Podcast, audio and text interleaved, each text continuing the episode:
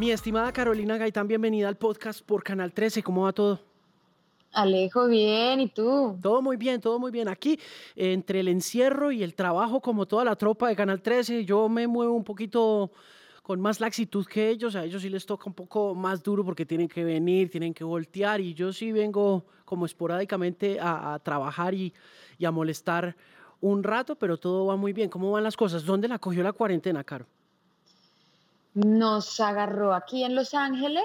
Eh, yo ya llevo yendo y viniendo, pero digamos que mi casa está acá hace un año y, mm, y un poco toda la locura empezó a pasar cuando yo estaba, de hecho, promocionando eh, mi último sencillo musical en Colombia y de repente también salió un proyecto, además porque literal voy a Colombia y pasan cosas súper lindas siempre. Entonces eh, dije, listo, voy a hacer este proyecto, pero entonces tengo que ir, literal, coger maletas, despedirme de Nico. Eh, igual todo estaba cuadrado para que nos pudiéramos ver un X número de veces al mes eh, por una temporada y de repente llego acá y empieza toda la locura, no, que van a cerrar, entonces, ¿qué voy a hacer? ¿Será que me voy para allá? Tenía de hecho un comercial también que rodar entonces la gente del comercial y de la marca me dijeron, no, pues te traemos, pasas los 16 días que ahora tienes que pasar acá antes de que puedas salir y te dejamos esos días en un hotel y luego ruedas el comercial y ya empezarías a rodar el otro proyecto. Y yo, bueno, wow, wow, ¿qué está pasando? Cuando llego acá y literal empiezan a cerrarse las cosas, le digo, Nico, ¿qué hago? Y como que lo pensé después y dije, no, yo no me puedo ir. O sea, yo no puedo en este momento, ¿qué tal que todo se ponga peor? Efectivamente pasó, y gracias a la vida me quedé acá en mi casa con mi esposo. Si no, creo que estaría literal en este momento todavía en un hotel esperando a ver cuándo voy a poder salir. ¿Y la familia? Sería muy grave. ¿Y la familia dónde está? En Colombia. Pues mis hermanas están un poco regadas por todas partes. Tengo una hermana en Canadá, tengo otra en Miami, eh, mis papás están en Colombia porque también están ellos con un tema de residencia, entonces estaban entre Estados Unidos y, y Colombia pero los agarró en Colombia, ellos están allá y obviamente pues la falta del mundo que me hacen. Antes que nos metamos en el tema de la migración, hablemos de la nueva canción y del nuevo proyecto. Buenísimo. Pues sí, estaba eh, lanzando el primer beso, que es em, una bachatica muy sabrosa. Y, y, la verdad que ha sido como muy sorpresivo que, que, a la gente le ha encantado, que lo han movido un montón, que ha tenido un montón de vistas también en YouTube. Alcanzamos a hacer el video en Colombia. Em, así que bueno, y ya viene muy pronto una nueva canción que alcancé a dejar grabada. Em, ahora toca hacer ese el video en estas circunstancias, entonces obviamente va a ser un video que, em, que se acople a lo que está pasando. No queremos que sea como un lyric video, entonces vamos a hacer como una, una propuesta más creativa. Eh, pero bueno, viene mucha música, seguimos moviéndonos con música y más ahora que un poco en esta quietud es un momento en el que se vuelve un momento de creación, siento yo, lo siento eh, más que esa palabra reinventémonos que me tiene seca, eh, es como crear y, aprovechar em, un poco todo este tiempo y, el, el, momento contemplativo en el que estamos, se vuelve una vida un poco más contemplativa para, para, crear. Sí, eso me decía Rosalía hace un par de episodios. Me decía, bueno, pues estamos encerrados, decía, estamos encerrados, pues vamos, vamos a crear, ¿no? Y, mm, pero, no, pero de todas maneras, también no, no, no es fácil, ¿no? Para los creadores estar en, en circunstancias de confinamiento. Por un lado, como que eso es fuente de inspiración, pero por el otro también produce algo de parálisis, ¿no? Total, no, pues uno no puede decir que todos los días está en un mood súper creativo ni en un mood proactivo, no todos los días está así.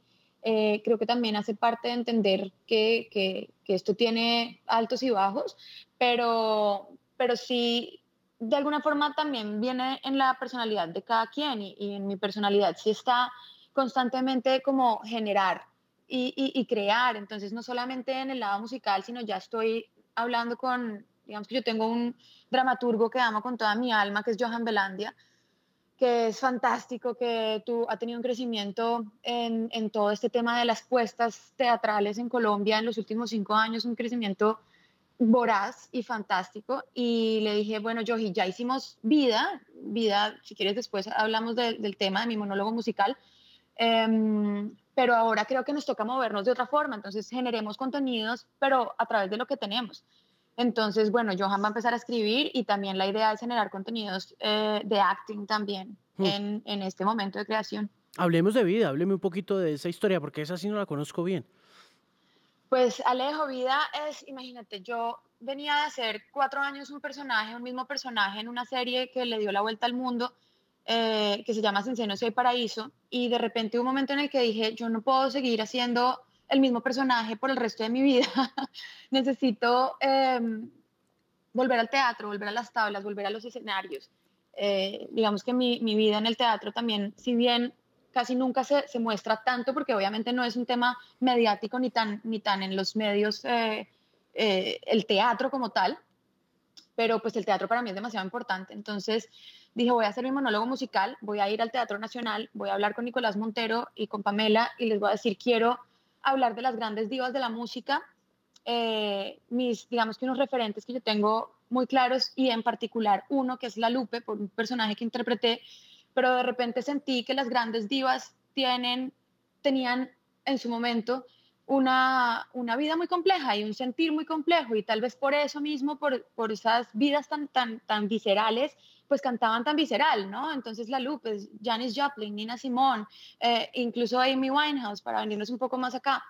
Eh, y dije, quiero reunir a, estas vidas de estas mujeres y un poco contar las verdades y mentiras del universo del entretenimiento, eh, pero desde estos géneros que a mí me apasionan tanto, que es los géneros latinos como el son cubano, como el bolero, como la salsa, como la bachata, ¿no? unamos todo esto y hagamos un monólogo musical. Y Johan Belandia, que te repito, es un dramaturgo fantástico, me siguió la cuerda, el Teatro Nacional me siguió la cuerda, quería hacer algo supremamente íntimo, porque el monólogo tú lo, de entrada lo sientes algo muy íntimo, ¿no?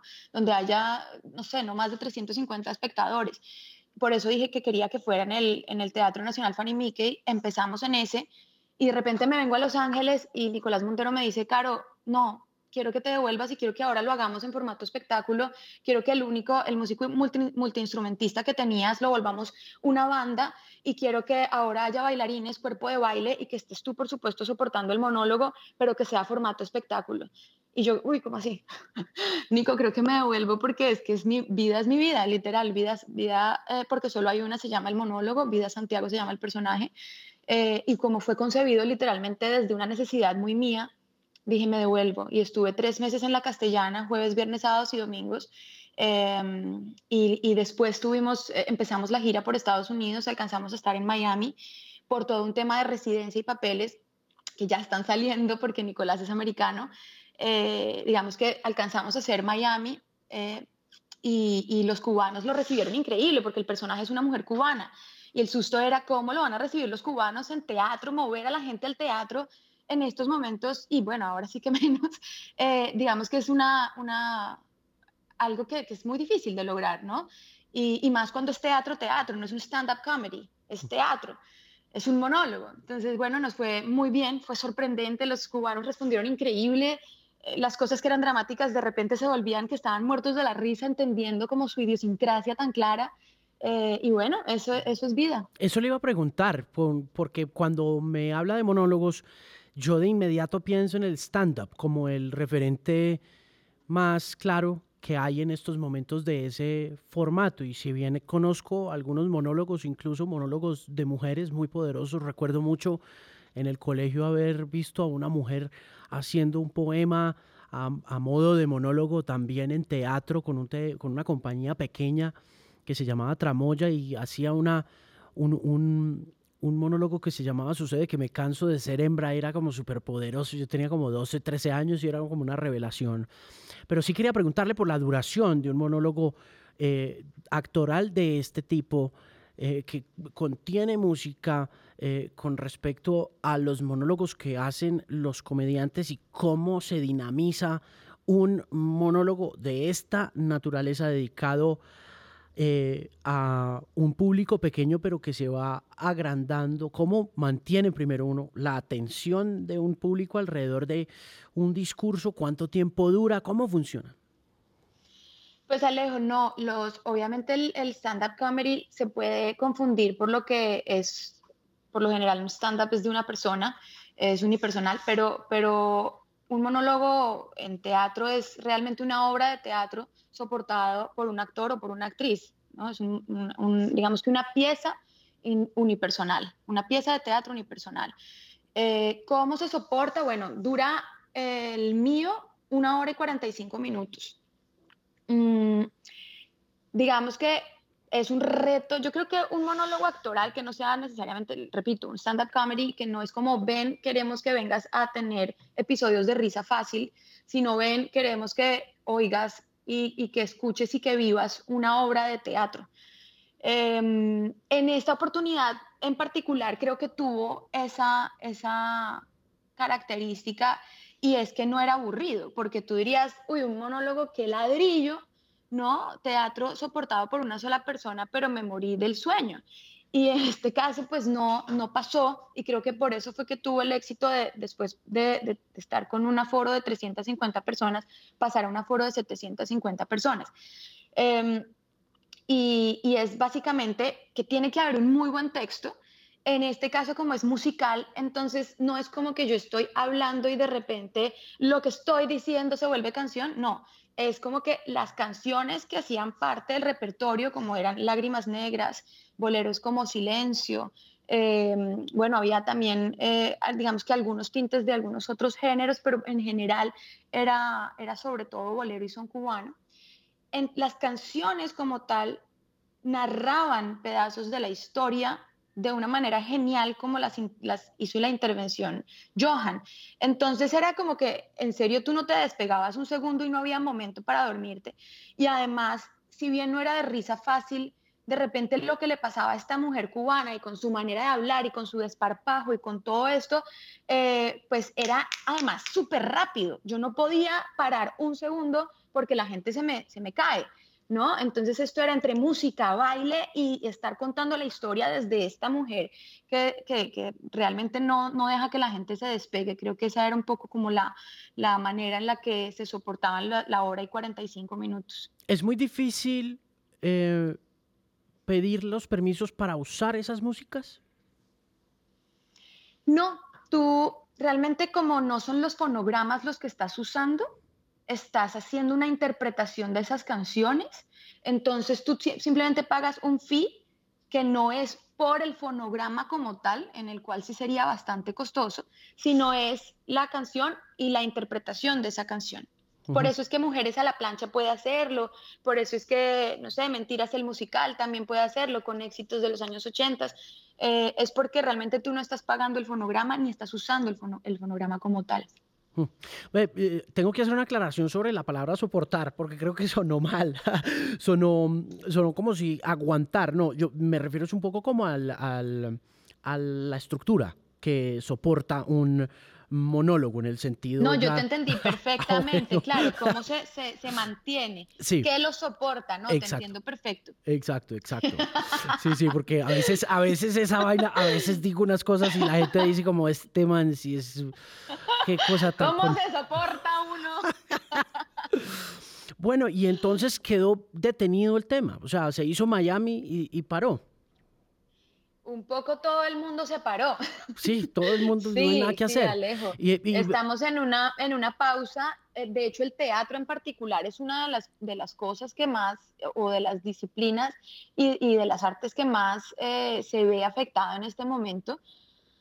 Quién sabe cuándo podremos volver a estar en el teatro, porque seguramente vamos a estar por lo menos con dos personas de por medio. El aforo tiene que reducirse por lo menos a la mitad. Eh, y los costos de la boletería, pues por supuesto tendrían que aumentar, ¿no? Directamente proporcional. Pero, pero creo que, mm, digamos que vida en particular es un, un material que yo lo quiero o le tengo, digamos que la, la intención de no dejarlo solamente para el teatro. Yo no sé si tú has visto una, una una actriz que también hace monólogos británica que se llama Fleabag. Sí, claro. Pues no, he visto la serie por ahí. He visto la serie en Amazon. Sí, sí, sí. Bueno, pues eh, digamos que ella es un referente de alguien que lo hizo. Yo lo tengo pensado desde, no desde que lo, desde que pensé en vida, sino que a medida que ha venido sucediendo, dije, qué chévere que este, este contenido se puede tranquilamente volver o una película o una serie. Entonces, mi, nuestra idea es grabarlo, si bien ya lo tenemos grabado, pero lo tenemos grabado con una cámara durante la función. Lo quiero grabar a varias cámaras para que realmente sea un contenido que después podamos, eh, digamos que alargarlo a, puede ser a un largo o puede ser a series. Entonces, bueno, hay, hay, como muchas ideas alrededor de vida y debido a la, a la buena aceptación que ha tenido el proyecto. ¿Quién produjo lo último, la última música que hizo? ¿Quién la produjo? Tomás Zuluaga que es el mismo músico multiinstrumentista que estaba conmigo en el escenario. Eh, digamos que yo a este chico lo descubrí haciendo una, una serie, se llamaba Hermanitas Calle, y de repente yo, él era un poco como el asistente de Hawks, que era el que producía, el, nombre pues grande que producía todas estas canciones. Y yo lo conozco a él porque él tenía que estar en el set todo el tiempo con todos los músicos y veo que este peladito es un músico multiinstrumentista y, que realmente pues él hacía casi que la mayor parte del trabajo de la producción de todas estas canciones y dije, no, pero tú te quedas conmigo, ya, y hagamos música. Si bien mi recorrido de, de, de digamos que de trabajo, casi 20 años han sido como actriz, eh, si bien empecé cuando muy niña con, con, este tema de la música en un reality show, pues mis años de recorrido en el medio han sido actuando. Eh, pero siempre ese tema como de, de, no dejar de cantar, más allá de quiero, quiero reventarla con la música y quiero hacer cosas comerciales y quiero, porque amo tanto la actuación que, que tampoco podría dejarla, ¿no?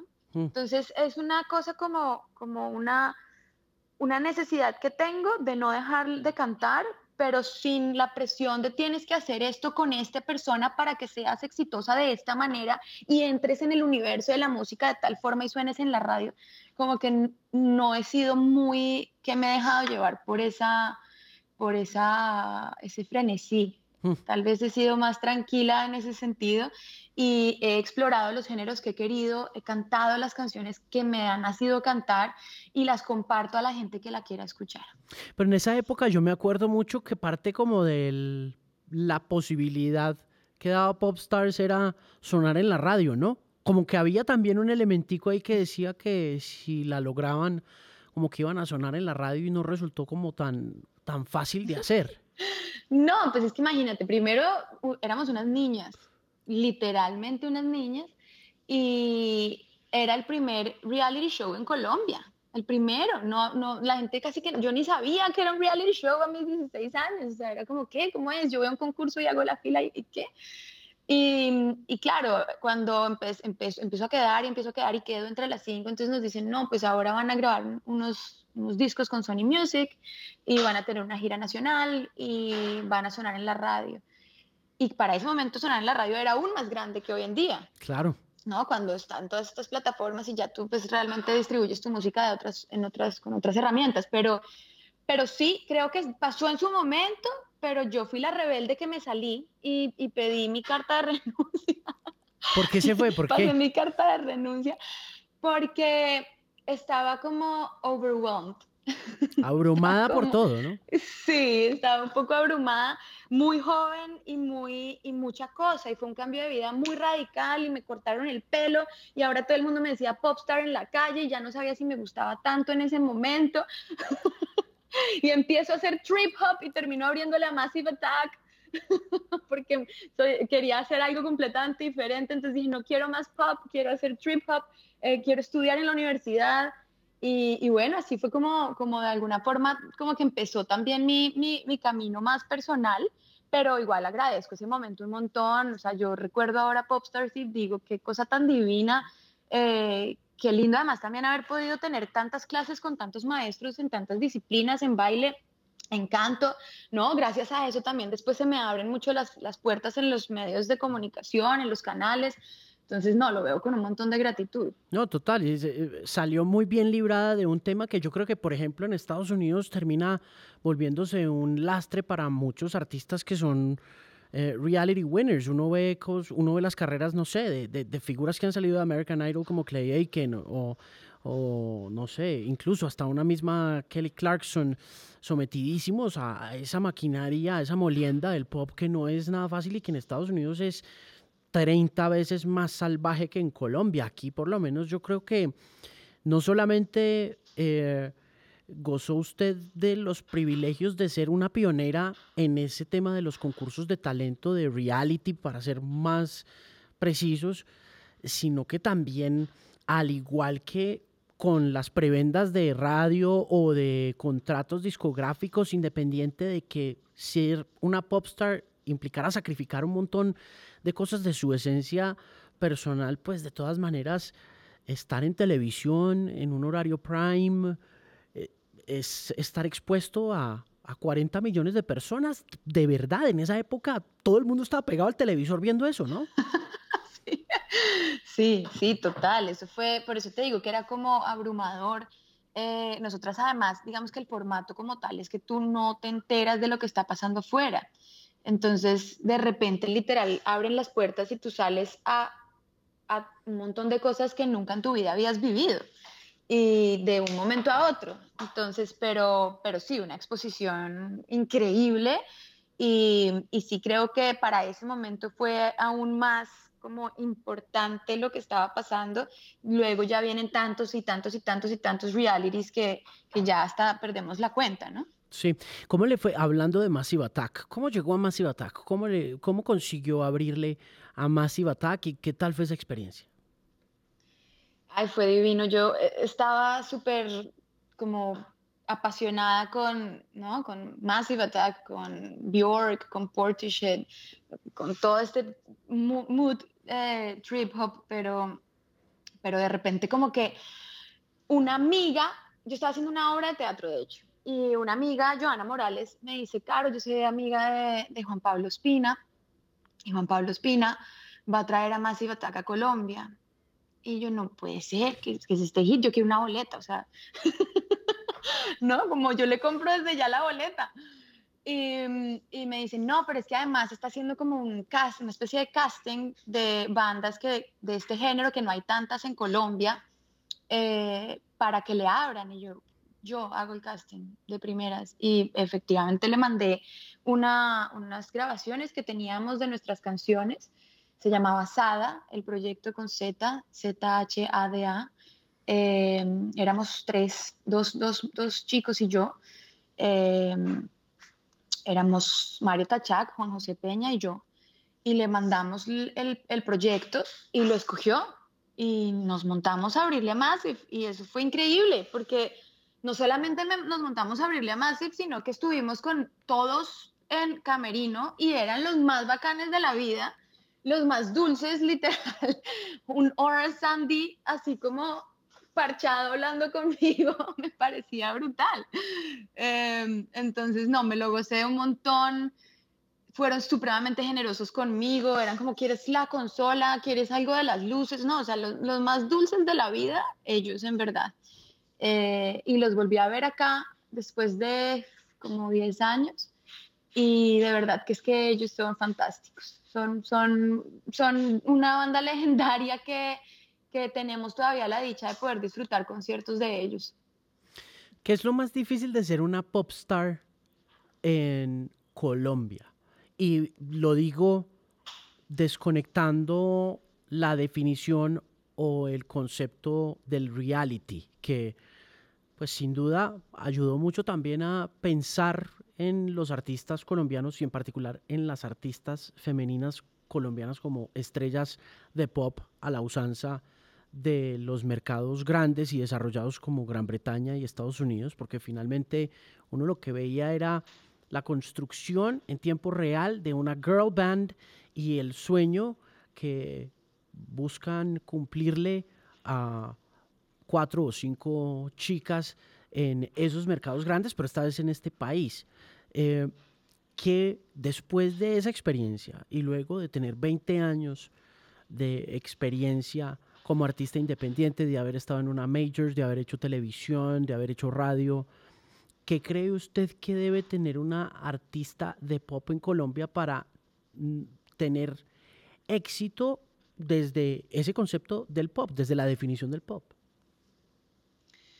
Pues yo creo que siempre cualquier artista o cualquier talento que, independientemente a que esté en el pop o esté en cualquier otro género, pero te entiendo el contexto en el que lo, en el que lo, lo, ubicas, que es como cómo se hace para después de salir de un reality poder seguir haciendo una, una carrera independiente, mantenerse y realmente no desfallecer en el intento, porque, porque pues es un, de cualquier forma, este es un, son medios supremamente competitivos y, con una, y con una competencia que en realidad pues hay mucho talento y hay, y hay eh, una industria que a veces también soporta mucho más algunos otros talentos eh, porque tienen realmente como toda una estructura detrás que los soporta. Volviendo a la palabra soporta.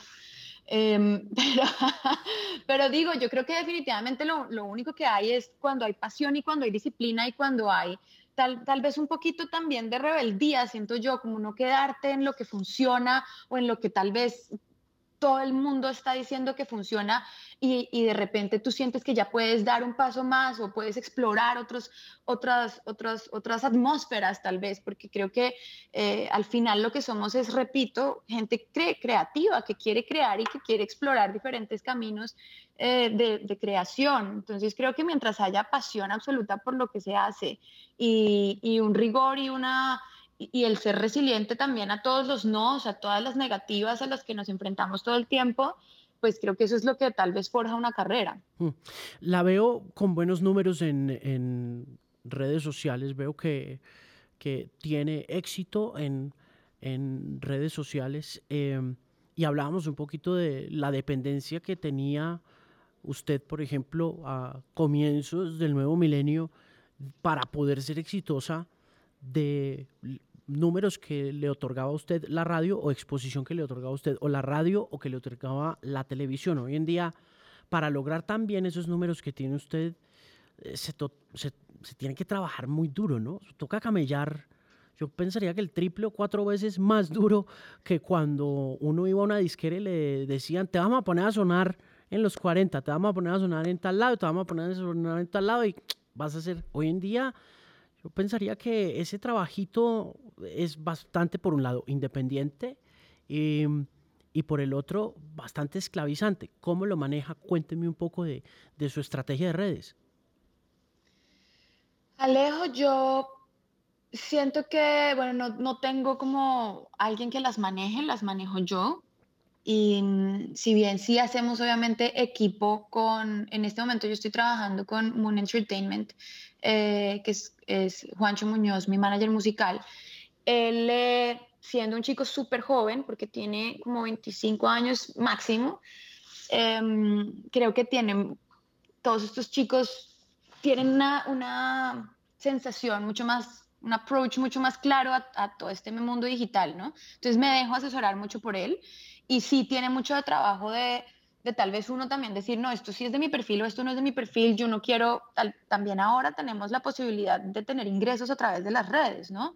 Entonces es como ser muy sutil en ese punto en el que te vuelves un libre mercado y, y dices, eh, es que las flores que pongo me dieron este florero y este florero es gracias a tal marca. Es como que tal vez tener, en mi caso, yo trato de tener un, un poco de moderación con ese tema y no estar todo el tiempo haciendo campañas de cualquier marca, sino tal vez de marcas que sienta que realmente sí tienen que ver conmigo, que yo sí puedo, me veo normal diciendo yo uso esto porque sí lo voy a usar. Eh, sí, como que trato de ser sutil con eso. Y en cuanto también a la estética, me gusta manejar un solo, tal vez un solo concepto. Eh, trato de tener, en mi caso, por ejemplo, un filtro que me gusta, entonces trato de que haya como una, como una paleta de color establecida para que en el collage se vea ¿no? bonito y, también en, los estándares de lo que a mí me parece bonito. Es que creo que también es como mostrar lo que uno es. Si bien no es literal, esta soy yo, es un poco como ese personaje que tú muestras. Entonces creo que eso, ser sutil con las marcas em, y, tal vez manejar como un, un, mismo lenguaje a nivel de paleta de color y de lo que quieres transmitir. ¿Y en YouTube cómo se siente? Eh, está contenta con lo que pasa en YouTube. Es, ¿Cuál de sus redes en streaming es favorita? ¿Le gusta mm, YouTube? ¿Le gusta Spotify? ¿Dónde le gusta ver sus números crecer? O, pues obviamente a uno le gusta ver crecer los números en todas las redes, pero pues pero sobre y en todas las tarjetas. y en todas las tarjetas, eso sí, y sobre todo ahorita que mm, está complicado. Ah, María. No, pues em, a mí me gusta YouTube, la verdad. Soy soy súper visual también y creo que hasta ahora estoy empezando a meterle mucho más la ficha porque estaba con todo este tema de terminar las series y estaba con el tema de la obra y ahora que ya estamos en este momento de creación musical, pues le estoy apuntando mucho a YouTube, estamos haciendo unos contenidos, entonces literal, tengo un lugar que se llama Mi Rinconcito y ahí pongo mi micrófono y canto literalmente en vivo, Alejo, porque es que yo siento que ahora hay mucha mentira y la gente no canta en vivo y todas esas cosas que vemos, eh, esas grabaciones que vemos, pues son realmente casi que doblando los, los cantantes, entonces es, eh, o ya han afinado las voces y ya hacen como todo un proceso para poder poner la canción. Eh, y, y, tal vez me parece que también estaría lindo eh, poder ofrecerle a la gente la verdad de lo que hay en, en, en los artistas como tal. Es decir, cuando íbamos a un concierto nos dábamos cuenta cuando estaban doblando y decíamos, ah, pero está doblando tan chévere que es poder ver la verdad del artista, cómo canta, cuál es su voz, cuando se equivoca, pues se equivocó, pero, pero esa es la esencia de lo que está pasando en ese momento y poder entregar esa verdad. Entonces, pues yo en mi caso sí prefiero eso, sí prefiero como mandarlo crudo y como es y, entregarles un momento en el que me, les entrego una canción cantada en, en vivo y estamos haciendo unas piecitas, entonces canto canciones de la gaita y, canciones que tal vez también son canciones que me han, que, que, tienen que ver conmigo, que tienen que ver con el musical, con el monólogo, con los géneros que me gustan. Hmm. Usted se fue a, eh, ¿en qué año? ¿En qué año se fue usted para, para Estados Unidos? Hace un año. Okay, Cumplimos un año hace dos semanas. ¿Lleva poco? Llevo muy poco, Alejo. ¿Cómo le ha ido? Pues esto es un cambio radical. Em, es fantástico, la verdad, como, repito, para poder crear también tienes que vivir y no quedarte en mi mismo lugar y quedarte como ahí, porque ahí estás bien, sino como poder explorar otras cosas. Acá, pues, en Los Ángeles casi que no hay latinos de los nuestros, lo que hay es mexicanos, pero por todas partes eh, y de resto, pues ya un poco acá es demasiado cosmo, entonces hay, lugar, hay gente de todos los lugares. Pero, pero colombianos hay contados con una o dos manos. Eh, no hay latinos, digamos, venezolanos, de los, de los nuestros de, de abajo, ¿no? De, de, Latinoamérica como tal, sino hay más centroamericanos.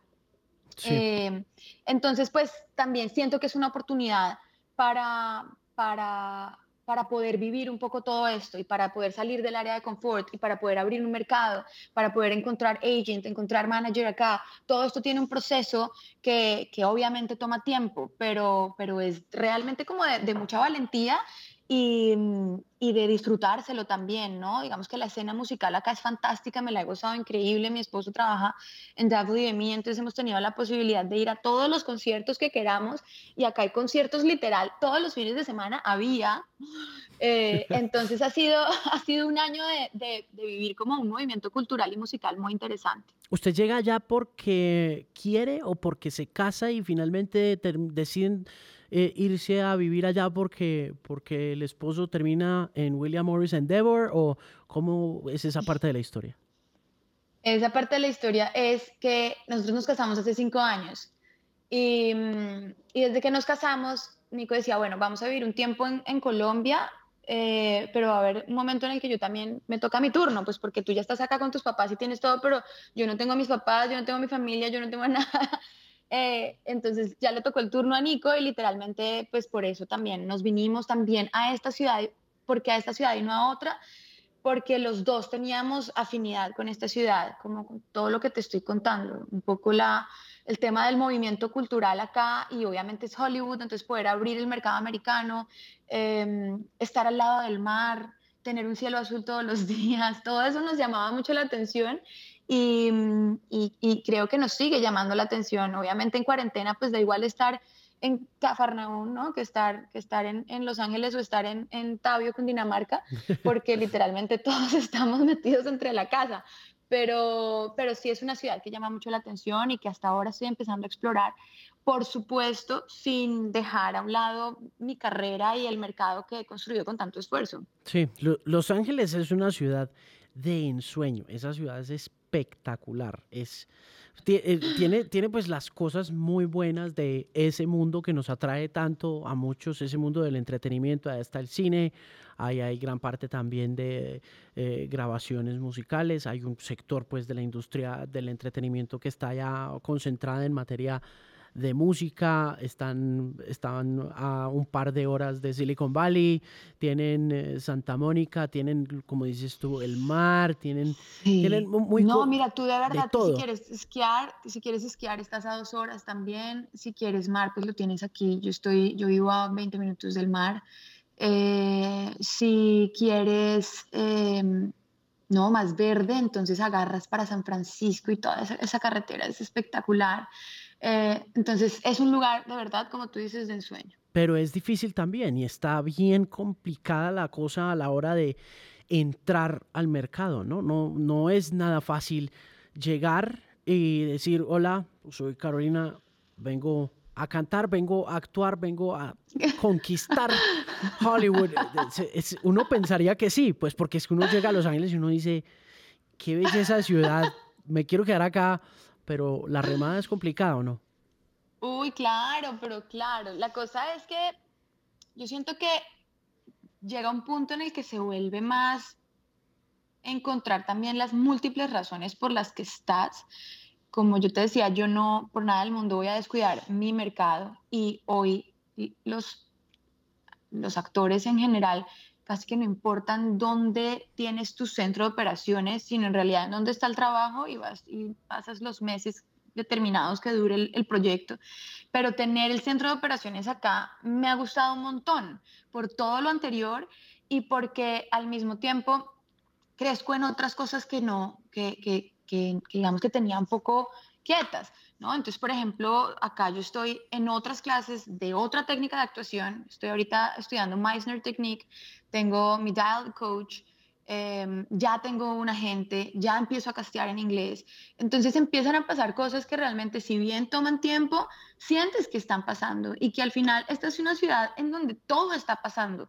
Y si te lo aguantas un poco como, ok, tal vez es más lento, ok, tal vez es que es un poco también volver a empezar de alguna forma, eh, pero, pero si lo haces como con gusto y te gozas el proceso y sientes que estás creciendo en otro sentido, eh, al final siento que es, es, es como la, la, forma también de, de, de, disfrutárselo y de hacer la vuelta. Mm. ¿Usted se siente más actriz que cantante? Leo, no me hagas esa pregunta. Ay, no, yo, es que yo no puedo responder eso como que me siento más una cosa que otra porque, porque al final, mira que en medio de que sí he actuado más que lo que he cantado, podría decir que he actuado más que lo que he cantado, pero no me siento más una cosa que la otra.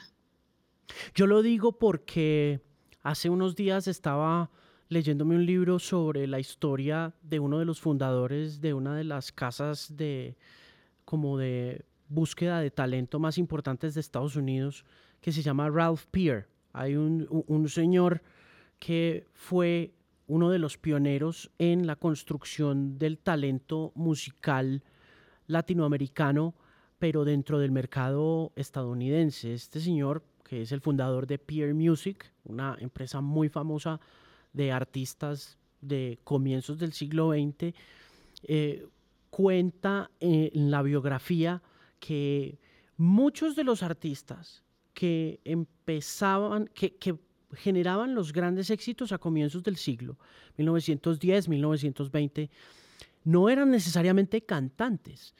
La mayoría de las canciones, como las entendemos hoy en día dentro de ese espectro de lo pop, es decir, lo que suena en la radio, lo que se ve más en YouTube, lo que se oye más en Spotify o en Deezer o en Apple Music, en 1910 o en 1920 dependía muchísimo, en un 95%, de una musa, de una actriz, de una persona que cantara esa canción. Alguien llegaba con una partitura a donde el director de la obra y le decía al director, cómpreme esta canción que yo estoy seguro que eh, tal actriz, Sophie Tucker, por ejemplo, que era la más popular de 1918-1920. Si Sophie Tucker cantaba una canción en una obra de Broadway, esa canción se volvía un éxito como lo entendemos hoy en día, como una cosa que vende discos o que vende más partituras, ¿no? Y mm, siempre me ha causado mucho esa curiosidad, sobre todo porque usted viniendo de realities y siendo tan criticados los realities, le preguntaba por eso, porque, porque yo sí siento que cuando, cuando y dada la historia, eh, cuando un actor o una actriz tiene cualidades vocales, puede garantizar mucho más el éxito que un cantante que se vuelve actor, por ejemplo, o que un cantante a secas. Por eso le preguntaba, y, no creo que sea motivo como de, pena ni nada. Yo creo que... No, no, no, sino que es que me hacen esa pregunta constantemente. Ah, sí, le pregunto. No puede ser. No, mira, te respondo ahora sí con toda la disciplina al respecto. Y es que creo que nosotros, y por eso todo lo que cuentas es tan valioso, porque tal vez en, en Colombia como que o eres cantante o eres actriz, acá realmente, si tú te das cuenta, casi que todos los cantantes, eh, todos los actores cantan. Acá es, es, eres actor, entonces también cantas, ¿no? Entonces creo que realmente sí que se complementan. Y para mí lo más importante es transmitir, contar historias a través de la música o a través de, de literalmente historias para el teatro, para la televisión o para el cine. Ahora, ¿qué ha pasado a lo largo de mi carrera? Que he tenido la suerte tal vez de, poder hacer las dos cosas. Entonces, en las series y en las novelas y en, donde he estado y en las obras de teatro, siempre he cantado, ya sea la música incidental o sea la canción del cabezote o hago personajes biográficos eh, de cantantes en donde pues obviamente he tenido que cantar todo el repertorio de canciones de, estos personajes. Entonces, em, no ha sido algo que yo haya tenido que decidir. Ahora, si tú me dices en dónde realmente usted se ubica, como si, si, si queremos esquematizar las cosas y ubicarme en un lugar, pues definitivamente el teatro musical es el lugar en donde, digamos que yo como, como artista que canta y, actúa, cabe muy bien. Mm, ¿Le, ha, ¿Le ha dicho a su agente eso? Que, por ejemplo, que le gustaría estar en Broadway? Claro, ellos saben que canto y, actúo y, y, lo que pasa es que ahí sí que son agentes diferentes. Ah, Acá, en este lugar, es, es mucho más series televisión y películas. Eh, en New York sí está mucho más Broadway, pero, pero no deja de haber contactos acá que, que realmente lo podrían a uno llevar a, a, esto. Ahora, no solamente hay teatro musical, eh, sino que ahora también se hacen musicales para series, ¿no? Entonces tú ya puedes ver que, se unen y que realmente no, es, no están tan distantes lo uno de lo otro. Hmm. A la hora de hacer casting en los Estados Unidos y en una ciudad como Los Ángeles o en Hollywood para series, para cine, ¿qué tan importante es el acento en inglés de un, eh, de un colombiano o de un latino cuyo idioma número dos, cuyo segundo idioma es el inglés? Pues es súper importante, por eso es que estoy en clases con, con una dialect coach, porque mm, el acento a veces te piden al contrario, es como, no, pero estás hablando muy, muy americano, entonces ponlo mucho más latino porque este, este casting es para una mujer latina. Entonces te piden que arrastres mucho más el acento hacia lo latino. Eh, y después, en cambio, te dicen, mira, este personaje no se ha dicho que sea latina, este es un personaje que está abierto. Eh, y si queremos que, que para que sea mucho más entendible para todos, el acento esté reducido a la mínima expresión y trates de hablar lo más americano posible. Y eso es supremamente difícil, tú lo debes saber. Tú tienes muy, muy buen inglés, ¿no, Alejo? Yo tengo un inglés bastante decente porque me hice mi propio eh, vocal coaching. Yo, yo me enseñé, me aprendí a mm, emular la fonética gringa, porque finalmente también me pasó de pelado que mm, lo que puede sucederle a un actor, a una actriz, a una cantante, y es que tu eh, limitación para parecerte al, ciudadano de allá, al, nacional, eh, pues te va a distanciar mucho de alcanzar ciertos objetivos y ciertos propósitos. Y los míos eran muy sencillos, no era como conseguir novia o, o, de pronto poderme relacionar mejor con, con, algún eh, profesor o alguna cosa así, pero pues ya a ese nivel de, por ejemplo, eh, de Juan Pablo Raba, que también es otro que uno dice, uff. Juanpa no tiene acento. No, ese personaje. Juanpa lo tiene regio. También porque desde muy chiquito eh, ha sido bilingüe, o sea, es, un niño, un niño, es un niño que creció bilingüe. es un tipo que creció, que creció con los dos idiomas, ¿no? Entonces, él realmente lo tiene súper, súper, súper bien. Y ya tú empiezas a ver incluso compañeras mías que ya llevan cuatro o cinco años acá, que ya yo las oigo y digo, ok, lo lograron, lo lograron, o sea, no tienen acento. Entonces, toma tiempo, toma estudio, porque a veces uno cree que uno, yo pensaba, por ejemplo, que yo, yo tenía un acento súper suave, como que no, no, no, no tenía un acento fuerte.